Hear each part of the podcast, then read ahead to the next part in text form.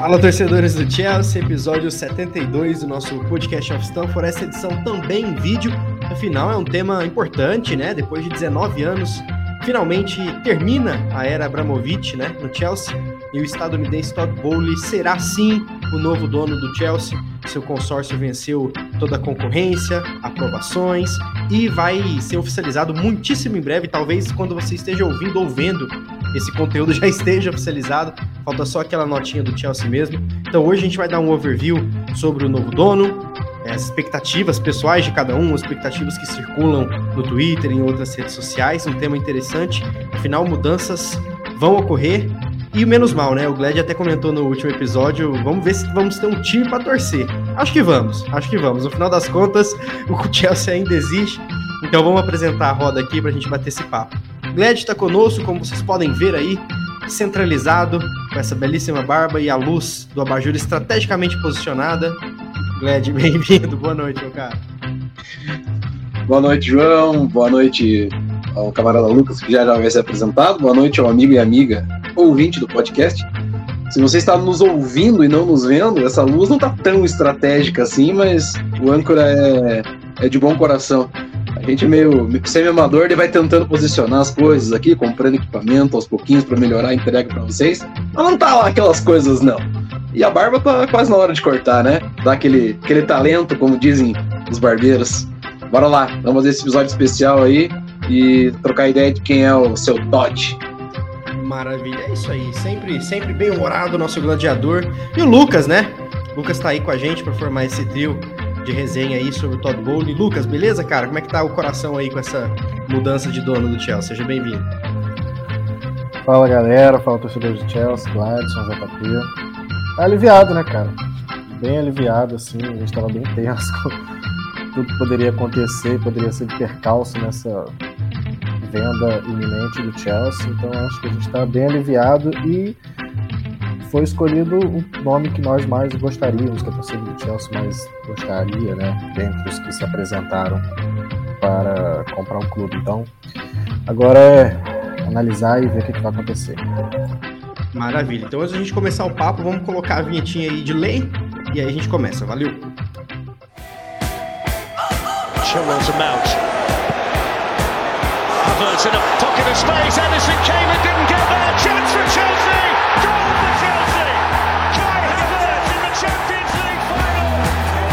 Podcast of Stamford.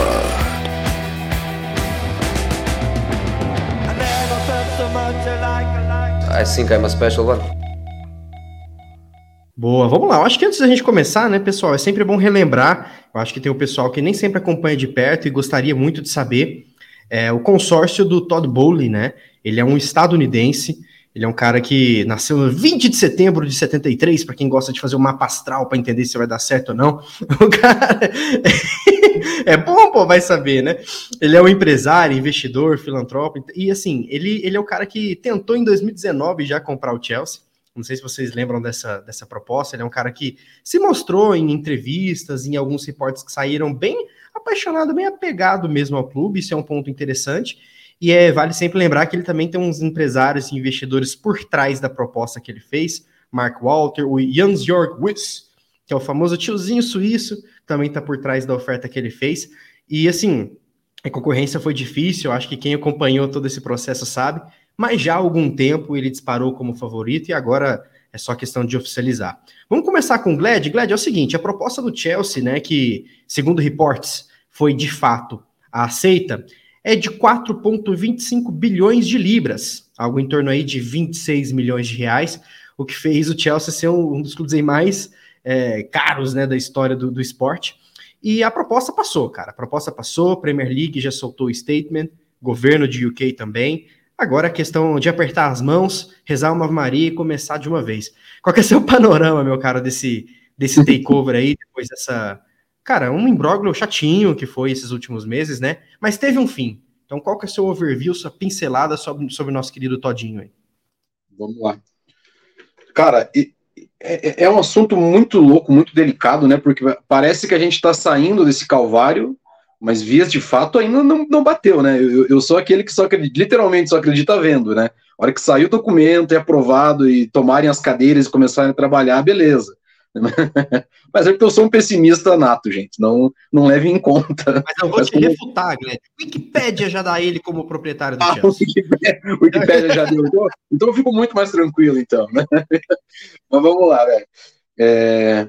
Cara, é, é importante a gente fazer essa, uma linha do tempo, eu acho assim, de entender quem é esse consórcio, é, como, é, como que esses caras surgem, e não só o Todd, né, na verdade. Porque, de alguma forma, para quem acompanha um pouco mais a fundo, não só o futebol, mas outros esportes, já tinha esse, essa lembrança do nome dele, não só por essa oferta de 2019, né, que você muito bem frisou, mas é porque ele já é um acionista né, de, de outros esportes. É, a gente vai falar um pouquinho para frente aí. Ele tem ações no, no Lakers, né, no, no, Dodgers, enfim. E, e como que, esses caras, esse cara, né, e não só ele, mas toda essa essa cadeia de investimentos estadunidenses, ela chega no futebol. É, talvez a gente não tenha se dado conta. E, e faz pouco tempo, porque o, o exemplo, talvez que nós que a gente tenta lembrar, que a gente tem em mente assim mais claro e mais público, acho que é os Glazers, né, do, do United coisa do que uma década talvez atrás, é, porque o estadunidense ele não investia muito, né, no vulgo abre aspas soccer, né, para eles, né, no futebol. E os Glazers eles investiram no United e aí depois teve até desculpa me foge o nome do, do dono do Arsenal que também é estadunidense e claro e, hoje em Londres, né, tem, tem vários clubes só dentro da Inglaterra são 16 donos estadunidenses, para vocês terem uma ideia.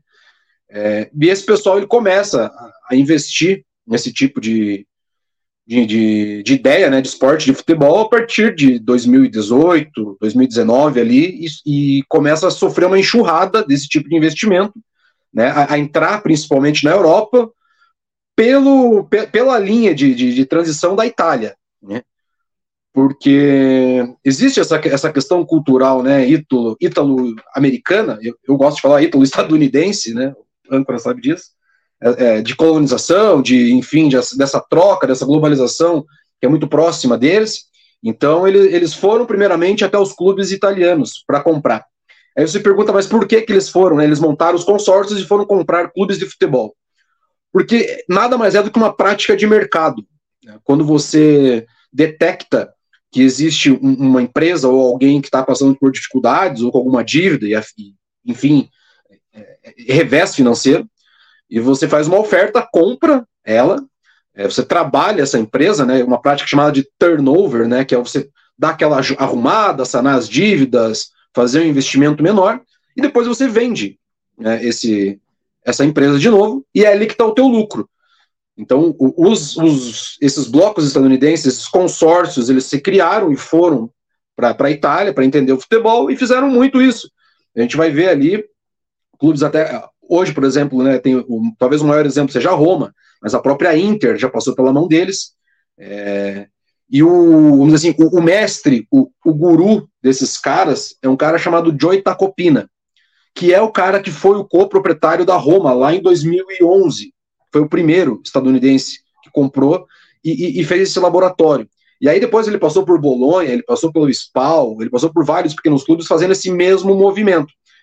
E foi aí que os consórcios estadunidenses viram que dava certo, e a partir de agora, final dos 2019, 2020, teve é, compra de clube inglês de terceira, quarta divisão, é, Escócia, Holanda, eles estão por todos os lugares na Europa, porque é um movimento de mercado muito interessante. Você comprar né, esse tipo de dívida pequena, trabalha um pouco e vende. Não estou falando que esse é o caso do Chelsea, é para entender como é que esses caras chegaram nesse lugar hoje do futebol, para traçar uma, uma linha de, de raciocínio para nós. Lembrando, então, né, Gled, que o Abramovich comprou o Chelsea em 2003 por 140 milhões de libras, né? e agora está vendendo por 4,25. Claro que a gente entende que o dinheiro não vai para ele, mas só para ilustrar o que você disse, né? De comprar pequeno e vender gigante, né? Porque é aí que o cara ganha, ganha dinheiro, né? Claro que a gente sabe muito bem que a questão do Abramovich era totalmente outra, né? Era um sport washing, era, uma, era fazer o nome dele para o Ocidente e tudo mais. Mas com certeza. É, e, e, e, bem lembrado, né, cara? Porque essa proposta de 2019, na verdade, o Abramovich já estava sinalizando venda. Ele já estava procurando gente para comprar o Chelsea, porque não fazia muito mais sentido ele ter o, o, o, clube inteiramente na mão dele. E eu acho que até abre uma questão de debate, não sei qual é a ideia do Lucas, porque o próprio é, Pulisic ele é comprado para tentar atrair esse tipo de investidor, né? Então fica claro que quando o, o Todd ele sinaliza que ele quer comprar o Chelsea muito porque ele também gosta de futebol, ele já deixou claro isso, né, que ele, ele, ele é um amante de futebol, mas é também por ligações judaicas, né, da comunidade judaica, que o Abramovich tinha muito, que é de um terceiro nome, né, que você acabou citando o Mark Walter e o, o senhor que é o Wiz, né, Wise, desculpa a pronúncia. George Wiz. É. Não sei pronunciar, que me perdoe os ouvintes. Mas talvez nesse, nesse ponto assim do consórcio, até você citou os dois nomes, tem um terceiro nome muito importante, que é o Jonathan Goldenstein, que é britânico, né, que, que, que trabalha no ramo imobiliário, que é um cara que investe muito dinheiro na empresa do Todd, que é, esqueci o nome dela, alguma coisa. Eldridge, Eldridge, exatamente, Eldridge, que é uma empresa nada mais do que financiamento de, de compra de ações e tudo mais, ele investe em centenas de áreas. E o Jonathan Goldenstein é um parceiro dele, e o Goldenstein é o cara que tentou comprar o Spurs em 2014, né, junto com a Eldridge, inclusive. Então, o, esse trabalho, essa ideia deles de investir num clube, ela já, já é velha, ela já, velha não, né? Ela, ela já tem um, um, tempo, assim, vamos dizer, que eles estão maturando e tentando fazer isso. E aí você perguntar, tá, mas onde está o Abramovich nesse laço? É que o John Goldenstein, por ser da comunidade judaica, judaica conhecia o Abramovich, certo? Então ele, ele até foi, acho que, um, um dos diretores, um dos caras mores lá da comunidade, e ele é muito amigo de um político do lado conservador do parlamento britânico, chamado Daniel Filkenstein. E esse cara tem todos os contatos né, com o parlamento, é, o que, em teoria, facilitaria o consórcio estadunidense. E, claro, que a gente não sabe, eu estou supondo, e talvez seja o cara que tenha resolvido as arestas entre parlamento, Chelsea e Roman Abramovich, porque a gente ficou tanto tempo sem saber o que iria acontecer, né, e o nome do Todd, quando ele chega para nós, né, ele chega com uma força que a gente talvez não, não esperasse, né, e, e aí com todo, todo esse aparato por trás do cara já ser um investidor de esportes, por ser uma empresa que preza, né, primeiramente pelo lucro, mas pela saúde financeira das empresas que ele está trabalhando, então isso, é, de alguma forma, brilhou o nosso, o nosso olho e a expectativa que fosse, né? E tudo leva a crer que, que, que seja ele.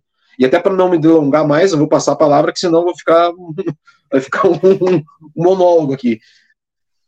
Não, mas é bom, é bom ter esse overview também por trás da oferta em si. E Lucas, passando a bola, descendo um pouco mais para a realidade do dia a dia da, dos, das pessoas, né?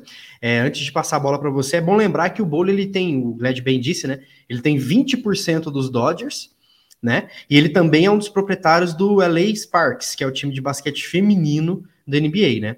Ele também tem empresa de fantasy futebol, que é o Draft Kings. Ele também tem uma empresa de esportes, que é a Cloud9. Ele tem 27% dos Lakers, junto com o Mark Walter, que eu citei logo no início, né? Então, assim, ele é um cara que é sempre muito bem quisto no que diz respeito a investimento esportivo. Inclusive, em 2021, ele falou na Invest in Sports, da Sportico Live, que é um grande evento sobre esportes profissionais, e ele foi um dos keynote speakers lá falando sobre investimento. Então, assim, cara, como que você visualiza que ele pode trazer essa expertise do basquete, né, do beisebol, dessa cultura de franquia estadunidense pro Chelsea? Glad bem ilustrou, né? Já faz tempo que estão matutando essa ideia e agora ela finalmente aconteceu, né? Como que você visualiza esse, esse overview aí? Eu gostaria, na verdade, de começar falando até que ele tem uma ligação com Londres. É, ele fez um estágio depois que ele estava assistindo um conteúdo sobre ele hoje, ele fez um estágio, é, veio estudar em Londres, foi o primeiro lugar que ele veio estudar finanças, que ele entrou de fato no, no, no que ele faz hoje, né, que é, que é mercado financeiro, ele veio estudar finanças, ele fez um estágio no Citibank, aqui, lá, aqui, lá em Londres, e ele... É, ele estudou na London School of Economics, até voltar em 96 para Nova York, onde ele teve de fato o primeiro trabalho dele. É, então ele já tem já essa, essa ligação com a capital inglesa, né? E ele disse, acho para ilustrar a tua pergunta, ele disse numa entrevista da Yahoo Finance que você sempre tem que lembrar que os fãs são os tempos, são o centro. E no segundo, que você meio que desvia disso, apenas volte a pensar nos fãs. E como qualquer negócio, você precisa ter pessoas que estão no negócio, administram o negócio e realmente sintam que são donas dos resultados. É um cara que já está no mercado financeiro esportivo, é um cara que, que já demonstrou outro interesse, como vocês bem mencionaram, em comprar o Chelsea. É um cara que conhece Londres, porque ele também é, a empresa dele também atua é, na Inglaterra, também atua em Londres. E é um cara que está chegando, assim, meio que ambientado já com o clube, com a cidade e com o meio esportivo é, em si. É o primeiro clube de futebol, de fato, dele, que ele está investindo. Mas é um cara que está que veio assim, que sempre quis somar, sempre que já quis, né, somar e comandar o Chelsea e ele tem sucesso relativamente assim nos clubes que ele ajuda a ele tem parte, né, no, no, como no Dodgers, no Lakers no Sparks. Então, é, não é um cara que tá, caiu de cabeça nesse negócio porque tinha muito dinheiro, foi lá, comprou o clube e agora vai fazer do clube o seu, seu parque de diversões. Não é isso. É um cara que sabe muito bem com o que está mexendo, um cara que sabe muito bem que, com o que está lidando. É uma marca muito forte, é uma das, é, se não hoje, top 4, assim, fato, fato mas para mim, top 3 desses últimos anos de, de marcas de clubes ingleses, que é a maior liga do mundo, que é a liga mais assistida, que é a liga mais concorrida. Então, ele não é um cara que vai chegar e vai transformar a gente num, num clube empresa da vida que só vai vender jogador, que só vai é, é, é que só vai pensar em lucro para ele ou qualquer coisa assim. Ele também já tinha muitas intenções de aproveitar esse mercado americano que ele afirma que o Chelsea ainda não explorou esse mercado americano como deveria. E ele, inclusive, já faz um movimento em relação a isso com a, com a Tree, que é, não é mais a patrocinadora é, principal do Chelsea, né, a patrocinadora Master, que pediu para sair em meio a essa confusão toda de sanções e, é, e tal. E, ele mesmo não quis reassumir, não, não quis tentar negociar nada com a Tree, porque ele acha que consegue, que ele acha não, consegue algo melhor na, na, nos Estados Unidos e ele acha que o Chelsea ainda precisa explorar e, e, e esse mercado americano e, e, engrandecer sua marca por lá. E então ele já é um cara com boas ideias. Eu acho que a principal ideia dele, assim, que ele vai trazer, principalmente de cara para a gente, assim, vai ser Stanford Bridge. Stanford Bridge era o principal um dos principais fatores para a escolha do, do melhor consórcio para comprar o Chelsea. E ele já tinha é, dado uma entrevista também para a Bloomberg. Não me recordo foi a data aqui, mas foi anterior a essa situação toda com o Chelsea, em que ele fala sobre os novos estádios ingleses, dos clubes ingleses estão construindo, e que eles estão começando a ter essa abordagem mais americana, né, tornando os ambientes mais... mais é, Eventos, não é só um jogo de futebol, é, é um evento. Desde quando você compra o hot dog até quando você vê o jogo, né? Quem já viu jogos de NBA e da NFL sabem bem. Não é à toa que jogos da NFL acontecem no estádio do Tottenham hoje em dia, né? Inclusive. Já aconteceu muito em Wembley, mas agora acontece no estádio do Tottenham. Então ele falou, e os novos estádios que os clubes ingleses estão construindo, eles estão começando a ter uma abordagem americana e tornando os ambientes mais americanos. Ele fala que eles eram muito utilitários historicamente, mas que agora eles estão começando a pensar mais como um estilo de vida, como um, um, o estádio não ser só no estádio de futebol como um estilo de vida, né? Que você vai ao estádio não só para assistir o jogo. Então essa pegada que ele vai trazer de modernidade, ela já está acontecendo na Inglaterra, como o, o, o Gladson bem falou. Ele vai trazer isso para o Chelsea. E aí é que a gente entra como torcedor, espectador, torcendo, lógico, como sempre, e eu nem acho que isso vai acontecer, né? Dele tirar algum tipo de identidade do clube, ou do clube perder algum tipo de identidade. Eu acho que isso é bobeira.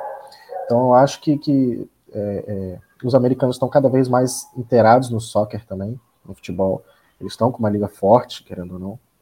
É, é, então, tipo, eles não são mais aquele povo que não sabia tocar uma bola, que não sabia chutar uma bola e só fazia graça porque tinha dinheiro. Não. Eles são uma galera que tem já conhecimento já no esporte e eles, naquilo que eles querem investir, americano no que ele quer investir, no que ele quer se meter, ele não vai se meter para pouca coisa, né? Então é a gente, assim, avaliando essa questão.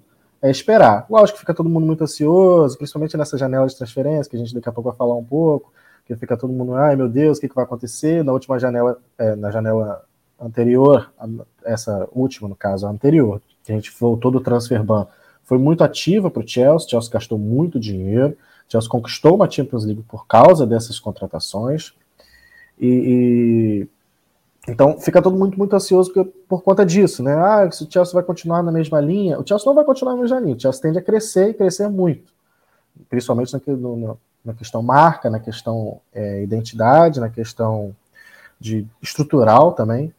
E obviamente o time dentro de campo também deve crescer. E acho que ele já pegou um time já quase lá, né? A gente ainda fala isso muito sobre Liverpool City, a gente está quase tá chegando lá, a gente tem um caminho traçado. Então ele já pegou um, um, um bom negócio que ele vai só administrar e jogar seu dinheirinho lá e a gente torcer para que dê tudo certo. E, e, e, tem, e tem uma, né, Lucas? Acho que você frisa bem a questão do Stanford Bridge, porque sem dúvida nenhuma ele é um ativo, um patrimônio do clube e que ele vai passar por transformações. Por quê? É, a galera tem que parar de pensar assim, às vezes, com. com falar um termo, sei lá, não, não vou usar. Falar assim, com, é, ser muito boa praça, saca? Ou, ou meio ingênuo. Cara, venda de camisa, chaveiro, coisinha do, do, do time, cara, não, não paga, não, não equilibra a folha, saca? Isso é marketing. É, venda de jogador, compra, tá tudo dentro de um balancete financeiro para ter contas equilibradas, certo? É, é, isso é tudo efêmero, é tudo coisa que às vezes colocam na cabeça da gente, mas que grosso, dinheiro mesmo, é, é, é com venda, né? É, e para que não ser mal entendido, quando eu, eu fiz, tracei aquele paralelo lá mostrando a linha, né, de, de onde que vem esses investidores, e falei, não, não esperem isso do, do, do Todd Bowley, porque, cara, como, provavelmente, como o, o Âncora falou, né, a gente se torna a maior franquia é, em valores né, de uma negociação da história do esporte. Não tem como você trabalhar isso para ser revendido. É, até porque se você vai melhorar alguma coisa que já está num, num lugar, numa prateleira muito alta, dificilmente você vai achar compradores. Né, ainda mais na situação social econômica né, que, que o mundo passa. E, embora bilionários nunca passem dificuldade nenhuma, né? A gente não está na mesma escala. Mas para pensar assim, então aonde que, que o Bowley tem um projeto visando lucro com o Chelsea? Ele, e é aí que, que eu acho que você foi muito sagaz na tua fala. Passa pelo Stamford Bridge, passa por uma mudança né, de, de estilo, detesto falar estilo de vida, mas de, de, de, de torcedor para consumidor, né, onde os lucros e outras coisas vão vir junto com esse Chelsea Day, com o espetáculo, com vendas do espaço e tudo mais. E quando a gente está falando de um cara desse patamar, que é, que é fundador de uma holding gigantesca que investe em várias áreas, inclusive a tecnológica, é, a gente vai entrar num campo de desconhecido. Porque talvez ele esteja ganhando dinheiro de um lugar que a gente nem saiba. Né? O, e o que talvez seja o melhor caso do Dodgers. Quando eles chegam no Dodgers, ele chega né, com 20% lá e todo o, o aparato que ele traz por trás de pessoas capacitadas, né? A influência dele leva isso para dentro do Dodgers. Eu, e vou dar um exemplo palpável para vocês entenderem. O Dodger, ele e os pensadores lá do momento, como fazer o Dodgers melhorar, instalaram nove ou dez câmeras, uma coisa assim, em pontos estratégicos do estádio do Dodgers, para que se passasse, né, durante os mini intervalos, o replay em 360 graus, Full HD, não sei lá das quantas, desculpa, me fogem os termos, para que lá o telespectador, o consumidor, visse no momento, depois isso fosse né, para as redes do, do, do Dodgers, numa alta qualidade. O negócio só não deu tão certo, né, como eles patentearam esse processo com a empresa de tecnologia que era da holding dele, né? E esse produto que foi feito lá no Dodgers foi vendido por bilhões para a empresa Intel, né, que é uma empresa de telecomunicações. Então ali ele já ganhou muito dinheiro a partir do viés do Dodgers. Então é, o que, que eu quero que, que a gente pense? Que é muito provável que coisas, não sei se do gênero, né, mas é, de, em alguma nuance, é, ela aconteça no Chelsea. É, é, você mesmo falou, né? Ele, ele quer explorar o mercado estadunidense que, que, o futebol europeu ainda não explora tanto. Sim, porque porque a liga, a, Major League que você citou também, ela é muito forte, ela é muito boa, ela é estruturada. Né? E fica a dica, inclusive, assistam a Major League, vocês vão ver um bom nível técnico, é, de entrega de, de campo e bola e, e aprender a fazer organização. E aí, é claro, se você for se perguntar por que, que ele não investe lá nos Estados Unidos, num clube da Major League, daí é uma outra história, saca? Aí a gente iria se delongar muito, mas para a gente fazer esse exercício, assim, que claro, ele vai cuidar do time é, dentro de um projeto inicial, que ele vai ter pessoas qualificadas por trás, é, ao que nos consta e o que tudo leva a crer na parte do futebol, o Tuchel vai ser uma dessas cabeças, e a gente agradece, e, e o restante vão ter pessoas competentes indicadas por esse projeto, né? Que ele encabeça junto com os quatro colegas, amiguinhos que, que vão fazer esses investimentos. Boa, vamos inclusive ler aqui as notas que saíram, né, da Premier League do governo, atestando, né, confirmando, validando a proposta. Premier League disse abre aspas, né, Premier League aprovou a proposta de compra do Chelsea Futebol Clube pelo Todd Bowley Clear Lake Consortium, que é o nome oficial do consórcio dele, né? E a UK Government, né, o governo britânico, lançou que na noite anterior, essa nota de ontem, né, dia 24, então eles colocaram na noite anterior, o governo concedeu uma licença que permite a venda do Chelsea Futebol Clube, né? Então, devido às sanções que foram implementadas recentemente, agora eles já podem mover em frente, seguir em frente para o novo dono. E isso vai acontecer, basta as formalidades finais para o Bowley né, ser o, o, novo dono oficial do Chelsea. Acho que a gente conseguiu falar um pouco do background dele, das estratégias, da forma de pensar. E agora vamos entrar um pouquinho mais no futebol, que é onde a galera mais interessa, né? Muitos e muitos reportes saindo recentemente, hoje, inclusive, no dia 25, que é a gravação desse episódio, que o Bowley vai dar pelo menos 200 milhões ali na mão do Tuchel para ele poder trabalhar e reconstruir o time. Todd Bowling, por incrível, muita gente até brinca no primeiro no jogo que ele viu contra o Overhampton, que ele fez umas caras, umas bocas, como se ele não entendesse a regra do impedimento. Ele entende muito bem, viu, senhores? Não se enganem. Ele se reportes dizendo que ele entende a necessidade de reconstruir, principalmente a defesa, e que ele vai dar investir bastante nisso, como o Gled bem disse, o Tuchel no centro de tudo. Muitos reportes, muitas entrevistas também saem que ele quer implementar a database no Chelsea, que nem o Liverpool faz, sabe? montar um, um projeto de scout bem sólido para o Tuchel citar perfis que ele quer e o scout ir lá caçar o melhor jogador. Eu acho que isso não tem que ficar tudo na mão do Tuchel, mas também é algo construído, não vai ser agora. Então acredito que há projeto pela primeira vez sobre isso, né? É, eu acho que agora o Chelsea vai trabalhar muito mais com scout, pensar e técnica e dado e computador do que simplesmente trazer quem o Abra queria, quem o, o, os treinadores anteriores queriam. E isso é uma baita evolução, vi de Liverpool aí, né? Então, 200, é, 200 milhões é muita coisa, já tem alguns nomes saindo. E, e, Lucas, o primeiro nome da era da era Bowley, muito, muito provavelmente vai ser o Jukunde, né?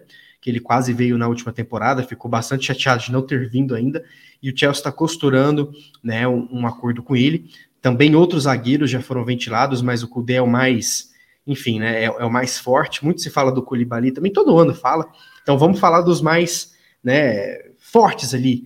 Temos o Kundê, muito se fala também no Declan Rice, também no ataque, muito se fala de Perisic, Dembélé.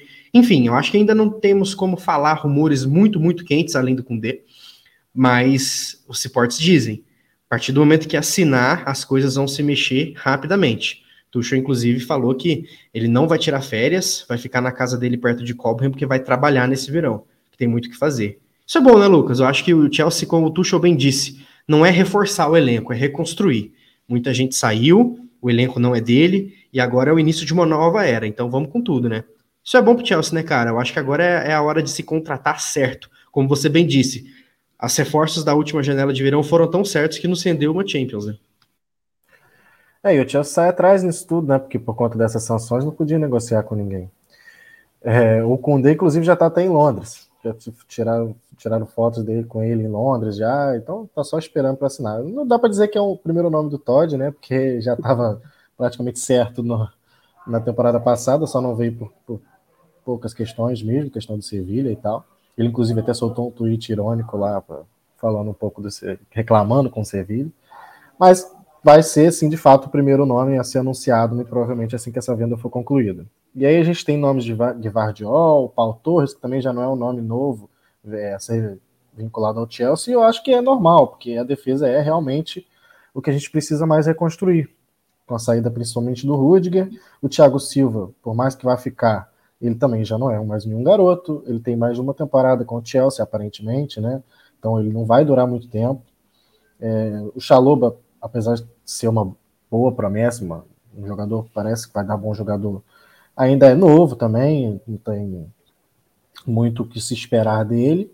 Com a possível saída do Aspilicueta, a gente fica basicamente sem ninguém ali atrás. O Christensen já foi, esse aí a gente já esquece. Então a gente vai ficar basicamente sem ninguém ali atrás. É, então é um recomeço de reconstrução, e eu acho que aquela janela que a gente mencionou aqui é muito importante para essa reconstrução que a gente está fazendo, porque naquela janela, além de ter trazido jogadores jovens, como Tio, como Havertz, e até uns outros que não deram muito certo, que provavelmente devem sair, como Werner e Zieck, mas são jogadores jovens, são jogadores com teto muito alto, jogadores com potencial muito alto, jogadores que, que, que tendem a evoluir muito. Então, você já ter essa base de dois anos de, de temporada, de jogadores jovens que só vão evoluindo, ainda adicionado a eles Rhys James, Mason Mount, que são jogadores que surgiram da base do Chelsea e estão prontos também.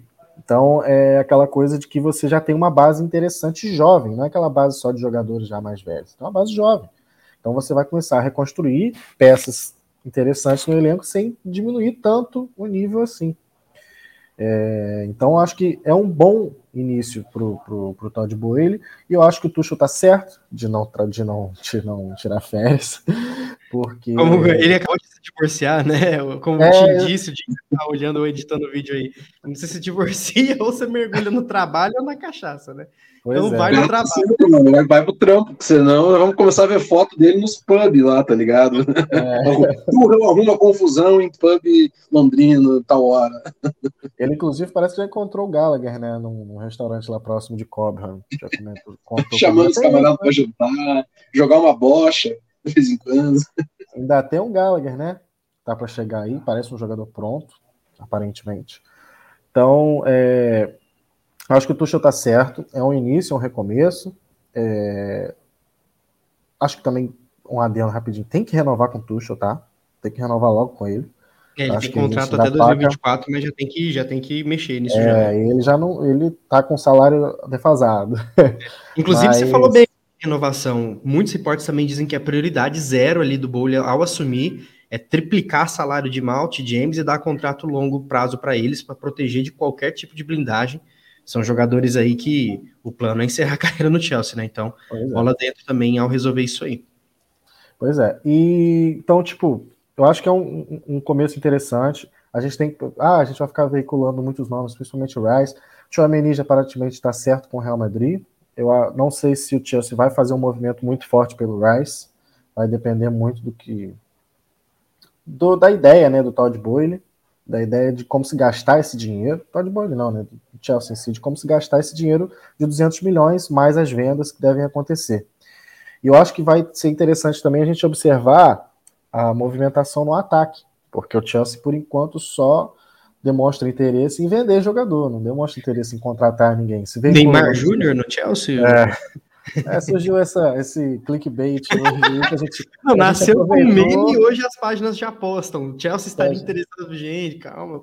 A gente aproveitou, né? Lógico. Acho que assim, tem um fundinho ali de, de, de né? Ah, Tuchel já trabalhou com ele, Boile tá chegando, quer bancar uma contratação de alto nível. Eu não acho que vai ser assim, não.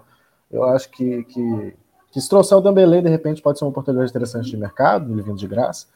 Mas acho que a gente tem que ficar atento também, porque essa movimentação no ataque pode ser interessante. Eu acho que o fato da gente estar tá saindo um pouco atrás está prejudicando, porque todos os jogadores que a gente pudesse talvez já ter uma, um avanço de conversas, a gente está perdendo espaço porque a gente não teve que paralisar essas conversas e toda incerteza com relação ao futuro do clube ficou muito nessa coisa que. É, o Tuchel até disse, né, que não puderam batalhar mais pelo Rudiger por isso, né? Então, Exato. com certeza as sanções saem atrás, né? Não, mas é isso aí. O Gled, como que você visualiza também campo e bola com esses reforços, esses possíveis nomes dos setores? só para a gente finalizar essa, essa roda de conversas, pensando em, em, transferência mesmo, né? O Chelsea vai ser ativo no mercado, isso é evidente, fato, isso vai acontecer. É, os rumores estão começando a aquecer. A gente vê alguns absurdos, como a gente brinca como Neymar, a gente lê Sterling, são coisas que não faz muito sentido, mas enfim, podemos esperar bons nomes, né, cara? Bons nomes.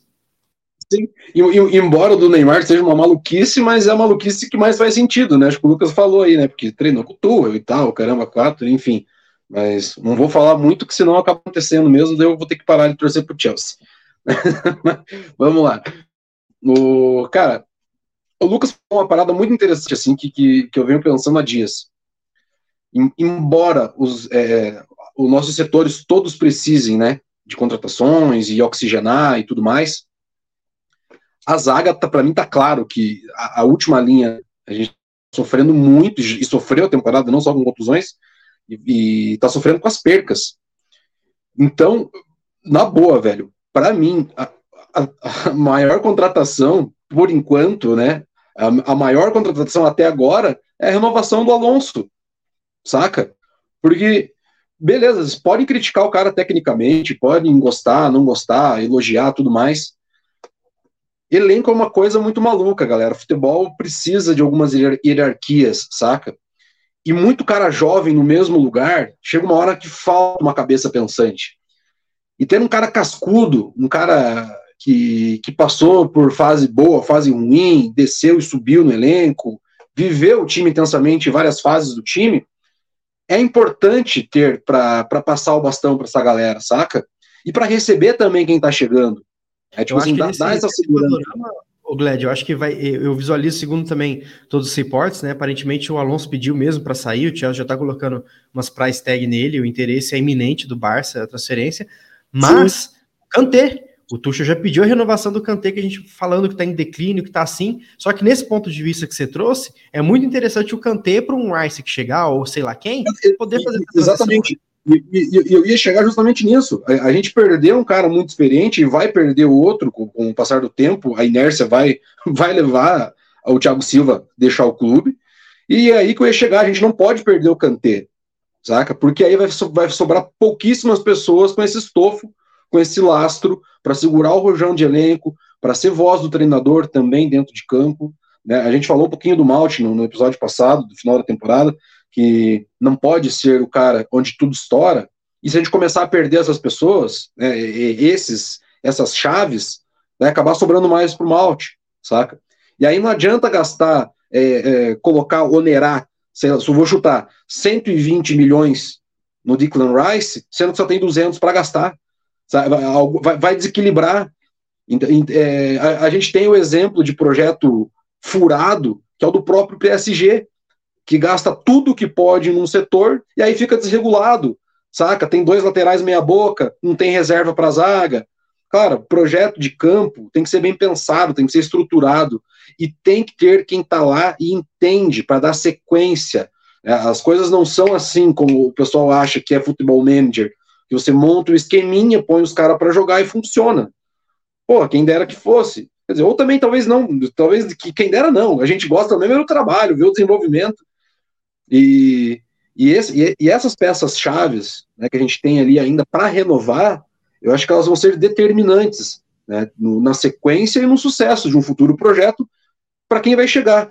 Né. Eu acho que os nomes que estão sendo especulados, todos, se a gente tivesse possibilidade de estar contratando, eu acho que a gente, todo mundo gostaria que fizesse parte do plantel, essa que é a verdade. Só foi especulado bons nomes. Eu acho que até tirando a questão de chacota, meme, um ali, outro aqui, Neymar, Sterling e tal. É, é, trabalho novo, cara. Né? São, são atletas que já se demonstraram jogar em alto nível competitivo e, e deram entrega em algum momento. Todos com idade, com lenha para queimar ainda. Eu acho que você diz bem o que você disse, Gled, é o que todo mundo fala no Twitter, né? De nada adianta a gente aplaudir Klopp e Guardiola se agora que a gente tem a oportunidade de ser como eles, de começar a ser como eles, a gente querer apressar o processo. Exatamente, cara. O Exatamente. era uma bostinha, até que ele foi montando, montando e foi. O, o Guardiola do City, embora teve um poderio financeiro maior, o sucesso foi mais rápido, mas assim, ele ficou em terceiro ali na Premier, ele apanhava um pouquinho, até hoje ele não conseguiu uma Champions League. Então assim, tem que aplaudir os trabalhos, mas a gente tem que entender que leva tempo e a gente está começando isso agora. Já começou, como o Lucas bem disse, né? Já foi já iniciou esse trabalho com o Tuchel. Agora, Mas eu acho que você, é, você resume muito bem, cara. Porque os dois maiores projetos trabalhados hoje no futebol mundial é Liverpool e City. Né? Acho que gostem ou, ou gostem ou desgostem, isso, isso é um fato. E uma coisa que eles tiveram que aprender na, na, na marra é que tem que ter tempo e tem que ter paciência. Né? E, e, vai, e vai tomar cacetada. É, é, inevitável. E se tem uma coisa que a nossa torcida não sabe muito bem é tomar cacetada e tem pouquíssima paciência. Vamos ver as cenas nos próximos capítulos dessa, dessa novela do, do Chelsea. Mas, mas, eu acho que as perspectivas são boas assim. São boas, claro que são. Se eu for deixar um recado final para a gente, até para a gente finalizar o episódio, para não ficar muito longo também, né? Eu acho que é, temos não só solução, que é finalmente as sanções caindo, um novo dono, uma nova era, temos clube para torcer, primeiro ponto. Segundo ponto, um projeto centralizado no Thomas Tuchel, que fez por merecer ter esse projeto centralizado nele. E terceiro ponto, perspectiva. Eu acho que é muito difícil alguém parar e pensar, putz, Chelsea agora vai piorar, vai cair, já era. Eu acho que é o contrário. Nossa, a tendência agora é melhorar. Departamento, liderança, scout, contratações, futebol, campo e bola, base. Eu acho que a tendência é daqui para frente. E como torcedor, é o que a gente quer, né? Todo ano a gente acordar iniciar a temporada e falar, putz, esse ano vai, bora. É isso que a gente quer. A gente não quer, nossa, mais uma temporada, putz, lá vai, vamos ver qual é. Então acho que a gente tem perspectiva e isso é o mais importante, né? E, e, talvez a gente comece a ver um Chelsea mais europeu, né? Porque a gente está acostumado com um Chelsea muito sul-americano. Aquela coisa, contrata o melhor técnico, contrata o melhor jogador e faz jogar e tem que ganhar. É, pouquíssimo projeto. Talvez agora a gente comece a ver um outro Chelsea. Agora eu acho que a tendência é boa. Mas é isso aí, galera. Acho que deu para falar um pouquinho aí sobre o Todd Bowley, nosso novo dono aí do Chelsea Futebol Clube. E campo e bola, janela de transferências vai estar tá bem quente. Eu acho que liguem as notificações aí do Blues of Stanford, é, porque vai ter bastante coisa, os insiders favoritos de vocês aí, porque vai ter muita, muita notícia saindo. E quero convidá-los a todos a seguir nosso Instagram, nosso Twitter está crescendo bastante mesmo. A gente está sempre puxando os relatórios, engajamento aumentando, os números aumentando. Então, obrigado, galera, pelo, pelo esse apoio. A temporada não foi fácil, mas eu acho que todo mundo agora merece umas férias aí. Vamos brincar de rumor, né? De lotar os grupos xingando o jogador, elogiando o jogador, se frustrando, xingando o valor. Essa é a parte boa da off-season, né? Mas recadinho final, então, Lucas, obrigado pela participação aí nesse episódio, um episódio importante. E com isso a gente entra em férias aí do podcast, mas em breve a gente já volta com o balanço das contratações assim que a gente começar a contratar jogador. Recadinho final, Lucas, um abraço para você. Um abraço, JP, um abraço, Gladson. Finalmente aí temos um novo dono, temos uma nova era. É, esperar, vamos ver qual vai ser nessa janela. E essa, vamos aproveitar também, né? A gente estava muito tenso, foi uma temporada muito cansativa para a gente, então vamos aproveitar um pouco essa pós-temporada aí, essa pós-pré-temporada aproveitar um pouco essas especulações, essas, essas, movimentações e aguardar a próxima temporada, que dessa vez finalmente vai ser uma, uma, uma, uma temporada com tempo para se trabalhar, com tempo de é, é, uma, um intervalo normal, né, porque é pós-pandêmico, então temos coisas boas para colher no futuro.